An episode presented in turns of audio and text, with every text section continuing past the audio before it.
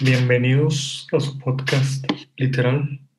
Perdonen mis ánimos, pero llevaba cinco minutos grabados con la app de la Mac y me di cuenta que no estaba, o sea, no se guardaba el audio. Entonces, pues ando aquí en Zoom, en Zoom grabando, bien a gusto, a ver qué onda. Pues sí, el día de hoy estoy, estoy yo solo.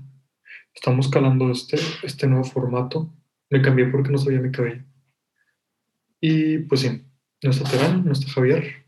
Esta vez estoy yo solo, como en este monólogo, en esta plática uno a uno. Que la neta me gusta, es algo que he estado pensando últimamente. Y pues hacerlo realidad. Que el único libro que, que no se va a leer es el que nunca escriban.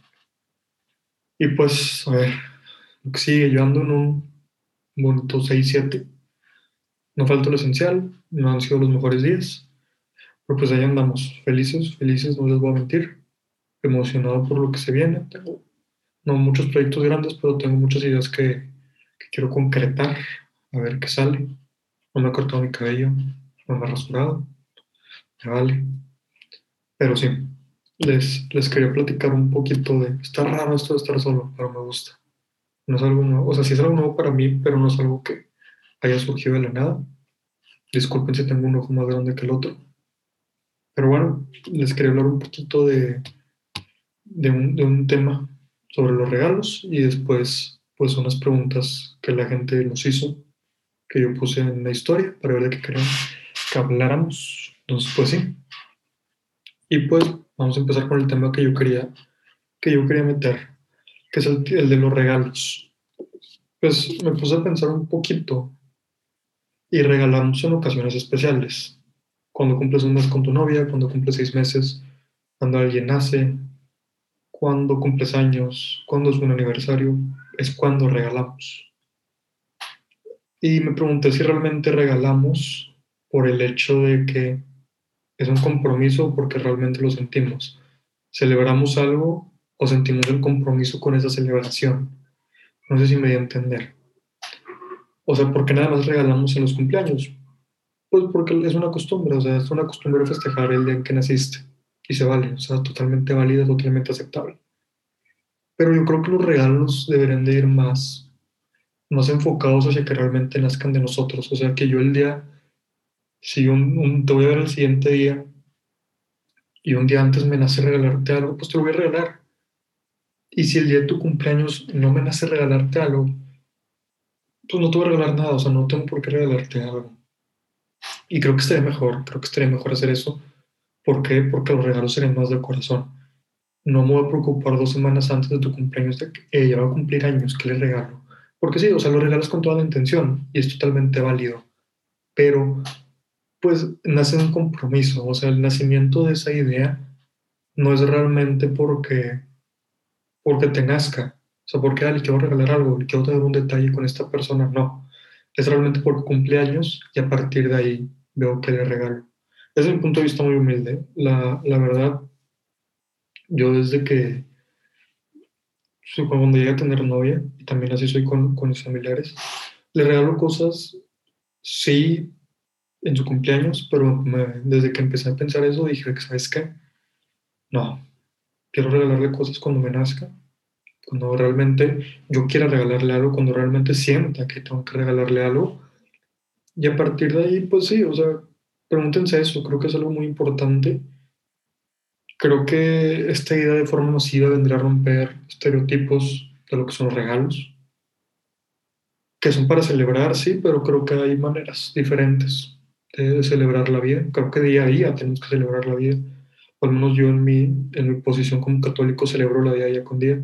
Tanto en el día como en la noche me gusta mucho celebración y agradecer pues que, que estoy vivo porque tengo un día más y no realmente son el cumpleaños de una persona acordarnos. Digo, yo también he caído en eso, o sea, yo también nada más, o sea, hay personas con las que no me llevo tanto y en su cumpleaños desde cada felicidades, tipo, qué chido, pero creo que debemos hacer esa celebración de, del cumpleaños, o no el cumpleaños, esa celebración de la vida todos los días y no celebrarla nada más una vez al año. Estar realmente pues felices y conscientes de quienes tenemos en nuestro día a día y no una vez al año. Entonces, sí, para terminar este tema, pues yo creo que es más que nada eso. Pues ver por qué regalamos, si realmente regalamos por compromiso, porque nos nace, ver dónde nace el pensamiento de darle un regalo a alguien, Y pues los invito a celebrar la vida todos los días, a ver qué personas están con ustedes, ver quiénes les suman quiénes no. Y pues ver de quiénes se rodean, que creo que es muy importante. Y pues ahorita le voy a dar con, con las preguntas de la gente, a ver qué nos preguntaron. No se olviden de seguirnos, seguirnos en nuestras redes sociales, en, en podcast.literal. Y bueno, primero con Eddie, te mando un saludo, me puso, ¿qué opinas sobre la generación de cristal? Pues buen tema, es un tema con el que muchas veces Terán y yo no nos hemos querido meter porque son muy débiles, pero yo creo que se tienen que platicar estos temas para de cierta manera normalizarlos. Y bueno, ¿qué opino de la generación de cristal? Creo que la, la que hacen llamar la generación de cristal no es una generación de cristal, y las personas que lo llaman así, pues tampoco, o sea, también tienen su parte. ¿Ok? Eh, no creo que, o sea, les llama generación de cristal porque se ofenden por todo. Creo que hay, hay casos en los que la gente sí busca victimizarse, o sea, no te voy a mentir. No les voy a mentir. Hay casos en los que la gente busca victimizarse realmente. hay casos en los que con todo, con todo, pues está justificada ese, ese, el hecho de que te ofendas. Pero pues a lo que quiero ir es que el, si la generación, las generaciones arriba de cierta manera normalizaban actos de humillación, pues no está bien. O sea, el que, el que a mí ya no me humillen o el que reclama una humillación no me hace de cristal, no es una persona consciente. Y creo que eso es muy importante. Pero como les dije, también, pues muchas veces son cuestiones muy coloquiales que obviamente sí hay que ahí que han ido, o sea, tenemos que cambiar, pero al tenerlos en la vida diaria, pues no es algo que va a cambiar día con día y no te estoy ofendiendo. O sea, esta canción de Molotov, ok. Sí, sí, sí entiendo lo que trae esta connotación de esta palabra, pero no, o sea, no está ofendiendo a ninguna persona de la, o sea, es más, va hacia el presidente, o sea, la canción del presidente. Entonces, no, o sea, usamos esa palabra no con el, con el sentido de ofender, y si nos vamos a donde nació esa palabra, créanme que para empezar el matrimonio no podría ser entre hombres, porque viene de la matriz. ¿Ok? Entonces creo que el fijarnos dónde vienen las palabras exactamente es un error. Y se les da una expresión. O sea, el lenguaje es por cada, por cada posición geográfica, si lo quieren ver así, pues es lo que significa el lenguaje. Entonces, creo que que buscar ofendernos o estar a la espera de, ay, a ver, déjame, veo qué dice y veo de qué manera puedo ofender. Creo que sí o sea, no, no existe una generación de cristal. El, normal, el quejarme de humillaciones no me hace de cristal, no me hace ofenderme, pero creo que mucha gente sí busca victimizarse.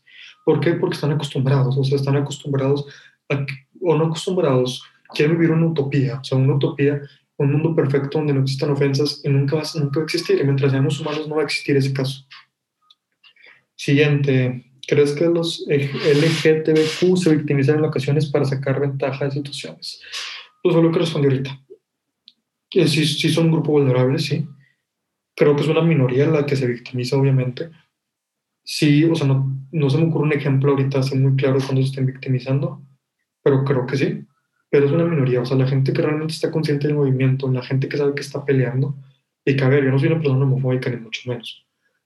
Sí, sí se victimizan. Hay mucha gente que se está victimizando también es por la alta exposición a redes sociales. O sea, en redes sociales, si tú buscas victimizarte, vas a encontrar, o sea, vas a encontrar cómo victimizarte porque en redes sociales hay todo tipo de contenido. Entonces, pues no se victimicen, o sea, llévensela tranquilo, lleven su pelea donde debe de ser, lleven su pelea en cuestiones, pues válidas, cuestiones tangibles. Y pues darle, o sea, darle, tú peleale, tú cambia tu círculo, tú cambia tu círculo. Una frase mía, una frase mía es, eh, quiero, no quiero que sepan que, que estuve, sino que estoy.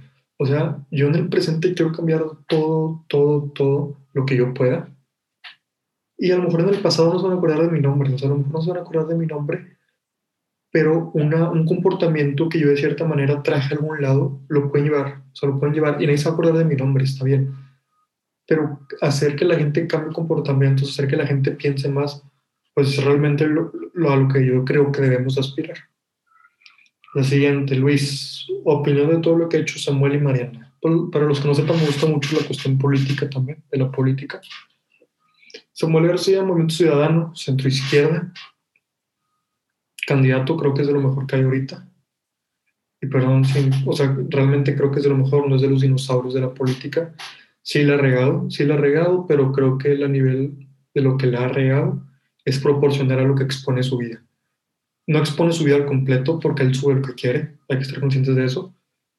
Y ahorita los jóvenes, o sea, a los jóvenes no, les gusta, al menos, bueno, al menos a mí sí, leer el periódico, mantenerte informado, tú buscar tus fuentes, no, o sea, queremos que la información llegue a nosotros. Y es lo que hace muy bien Samuel García, que no hace ningún otro candidato, es exponer la política en redes y dársela a los jóvenes como realmente quieren. No creo, o sea, pues Mariano Rodríguez también la ha regado varias veces, pero pues creo que es directamente proporcional a pues lo que, lo que comparte. O sea, creo que si cualquiera de nosotros compartiríamos lo que ellos comparten de su vida, tendríamos la misma cantidad de, de problemas. Porque pues es la verdad, o sea, en un público de millones de personas va a haber algún grupo al que no le vas a caer bien y te van a sacar cualquier cosa.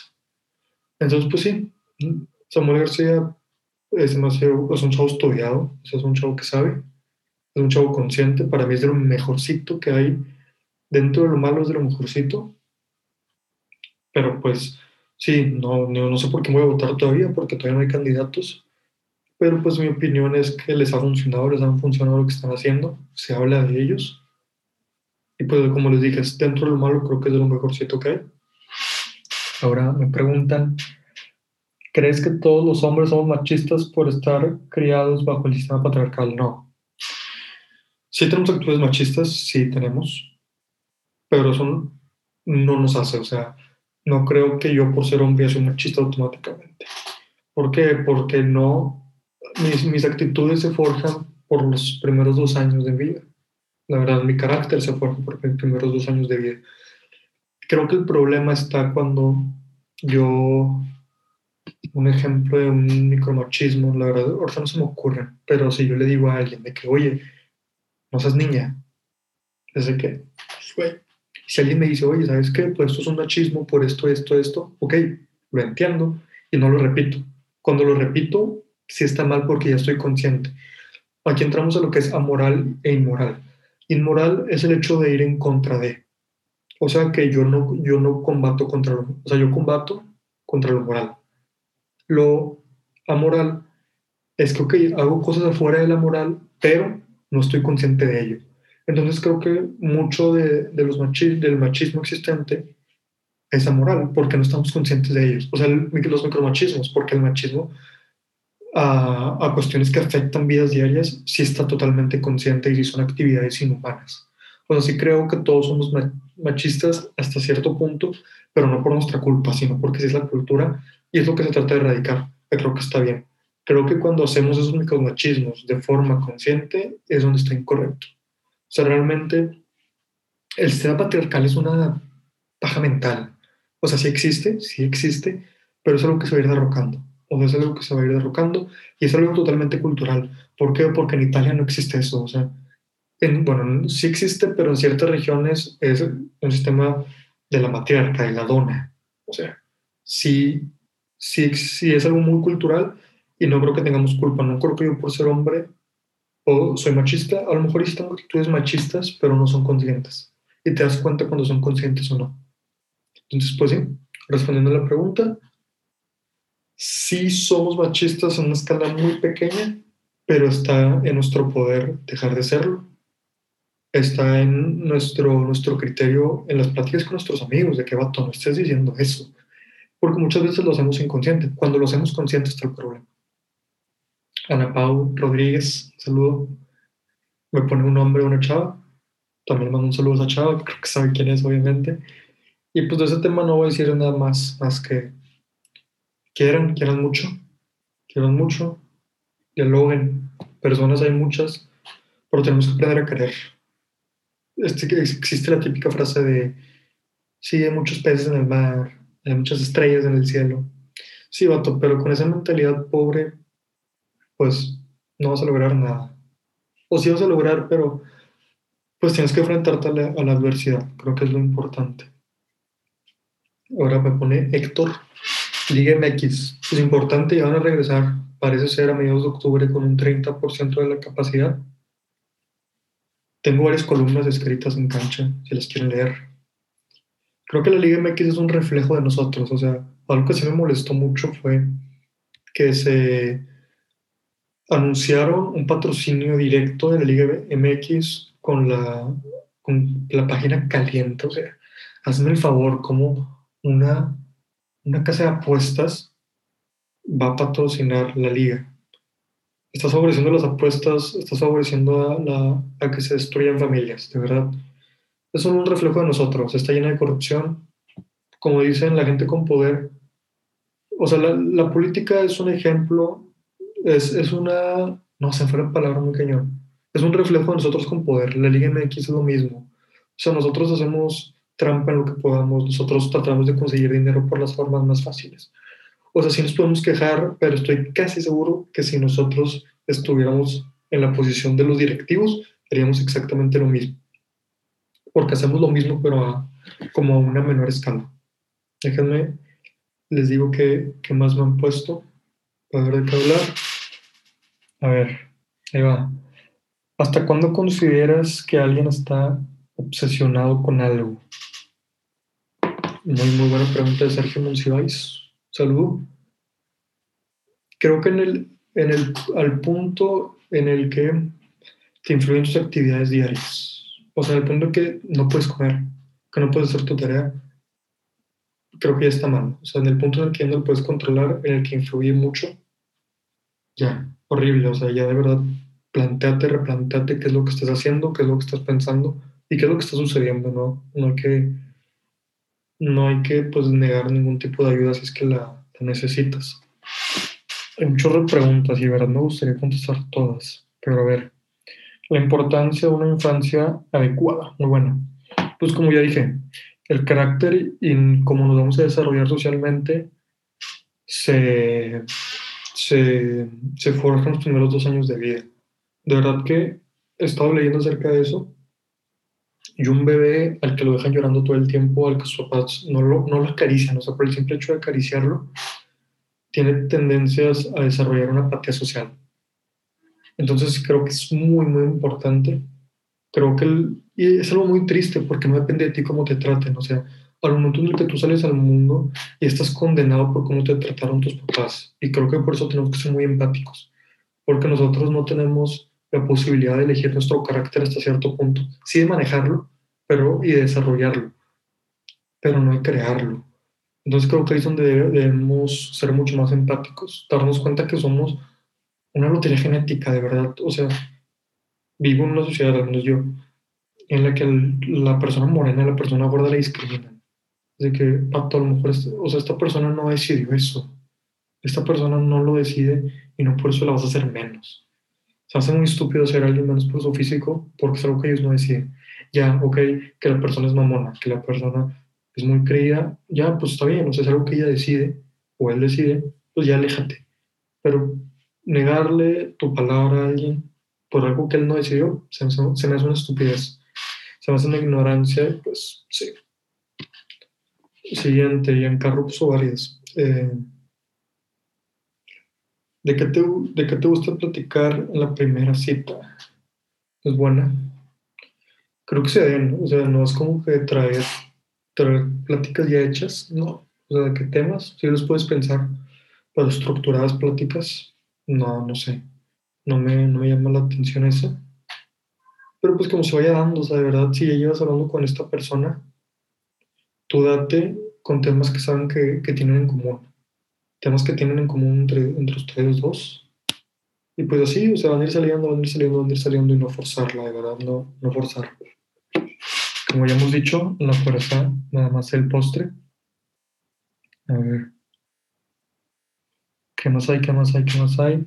Le voy a dar con, con la última de Giancarlo también, que dice, ya que, ya que empezamos con exámenes, ¿qué te pareció este último mes de clases? Pues un mes raro, un mes raro, un mes en el que ha dependido mucho de nosotros como estudiantes de la educación. Hacer trampa, no hacer trampa, pasar tareas, no pasar tareas. Creo que sí, podemos asegurar una calificación, pero el aprendizaje no te lo asegura nadie más que tú y tu maestro. Si tu maestro no te está dando las armas necesarias, búscalas tú, de verdad. Un mes raro, atípico, de verdad. Y dije muchas veces de verdad, ya me desesperé. Pero creo que recae mucho y la gente que dice es que no aprendo, es que no aprendo, vato, realmente el aprendizaje depende de ti, de cómo estás comiendo, de cómo estás durmiendo, de qué estás haciendo. Hay mucho tiempo en la tarde y entiendo que no quieres estar en la computadora, pero creo que las distracciones y todo eso son algo que tú realmente puedes controlar, al menos que vivas en una casa en la que todos tus familiares estén en un mismo cuarto y pasa el panadero con el pan cada tres minutos. O sea, ahí sí, ok, está bien. Pero pues depende de ti, o sea, friégale, o sea, friégale ni existe, no sé ni por qué lo dije. Pero pues es una friega, sí es una friega para ti y es, es algo que la gente no le gusta escuchar, ¿no? La gente no le, gusta, no le gusta escuchar que es su responsabilidad, pero es la verdad, es tu responsabilidad aprender. De verdad, si quieres aprender, date, busca videos, habla con tus amigos, lee el libro dos, tres veces y las cosas van a salir. Pero tienes que trabajar, tienes que trabajar mucho. Y pues bueno, creo que ya van unos buenos 20 minutos. Para acabar, pues, me, me gustaría terminar con, con algunas recomendaciones. Ahorita que el tema está muy fuerte de los feminicidios. De verdad, cualquier cosa que necesiten mujeres y hombres, aquí estoy. Aquí estoy.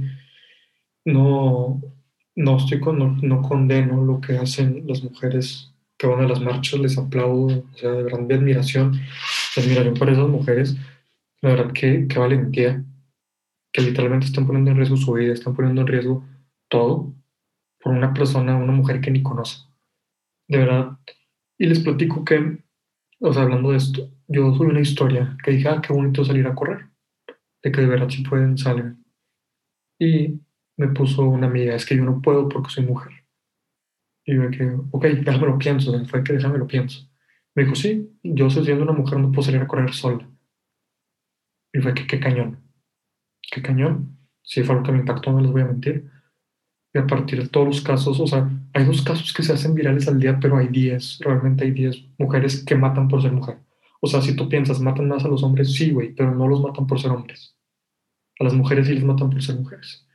Y creo que no lo voy a entender porque no soy mujer pero que de cierta manera empatizar. ¿Por qué? Porque tengo mamá, porque tengo hermanas. Digo, no, no, no es cierto, no tengo hermanas, porque tengo primas, porque tengo tías, porque tengo amigas. Por eso es que me estoy involucrando mucho en el tema, es algo que me gusta, es algo que me asusta, no les voy a mentir. Pero que bueno, la verdad, todas las mujeres que son post, que van a las marchas, todo eso realmente mi admiración, tienen todo mi respeto, tienen todo mi apoyo. Denle, o sea, y le tenemos que dar nosotros como hombres también hacer nuestra parte, nuestra parte con nuestros amigos, siguen rayando las paredes y limpian, los cuerpos no. Si te importa más cómo hace una pared que la vida de una mujer, vato, pide ayuda, de verdad, pide ayuda. Y pues sí, me, me gusta mucho, de verdad, si alguien quiere hablar de eso, adelante. Adelante, no. Si, si tú te indignas porque pintan una pared, o sea, por mí que quemen, si me dicen, vato, vamos a quemar 10 castillos de Chapultepec, pero no se va a morir ni una sola mujer. Vato, quema 10 castillos de Chapultepec. De verdad. Vale mucho más una vida. O sea, el castillo de Chapultepec no se puede hacer otra vez, pero no es una vida. O sea, verdad, vale mucho más. Y esta, esta chava, no me acuerdo el nombre de Michoacán, que, que era maestra, o sea, que, ¿qué le dices a los niños de los que les iban a dar clases? De verdad, ¿qué les dices a los niños? Pues mataron a tu maestra por ser mujer. De verdad, qué trauma, qué trauma, qué difícil tienen todo mi apoyo, ya se los dije. Y pues sí, en cuanto a eso, eh, como ya, ya les he dicho, trabajen mucho, trabajen mucho. que no, no hay meritocracia en esta vida, pero pues manténganse conscientes, piensen, piensen mucho antes de trabajar, piensen lo que van a decir, estén conscientes de lo que, de lo que hacen y lo que dicen que vaya acorde. Pues sí, creo que sería toda mi parte. Espero siento que hasta cierto punto puede llegar a ser aburrido pues este formato. Si no, si vieron los primeros cinco minutos, van los otros cinco, de verdad. Si les gusta, pues compártanlo. Si no les gustó este formato, díganos con toda confianza.